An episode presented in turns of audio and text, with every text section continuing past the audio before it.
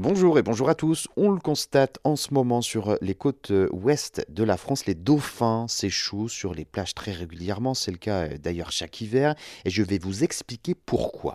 Près de 300 dauphins ont été euh, retrouvés, échoués et parfois mutilés donc sur les côtes atlantiques euh, françaises. C'est le cas depuis quelques semaines, un phénomène causé eh bien effectivement par la pêche. Ces échouages de cétacés sont d'habitude principalement recensés en février ou bien en mars. Là, cette année, ils arrivent dès le mois de janvier. C'est donc euh, un épisode particulièrement précoce et particulièrement intense cette année. En 30 ans, la pêche a ainsi causé la mort de 90 000 dauphins en Atlantique Nord. Rien que pour euh, ces deux dernières années, ce sont près de 18 500 dauphins qui ont été retrouvés morts, notamment dans le golfe de Gascogne. L'association Sea Shepherd a de son côté déposé plainte contre X. Le gouvernement refuse toujours de suspendre la pêche l'hiver, ce qui réduirait donc la mortalité euh, des, dauphins.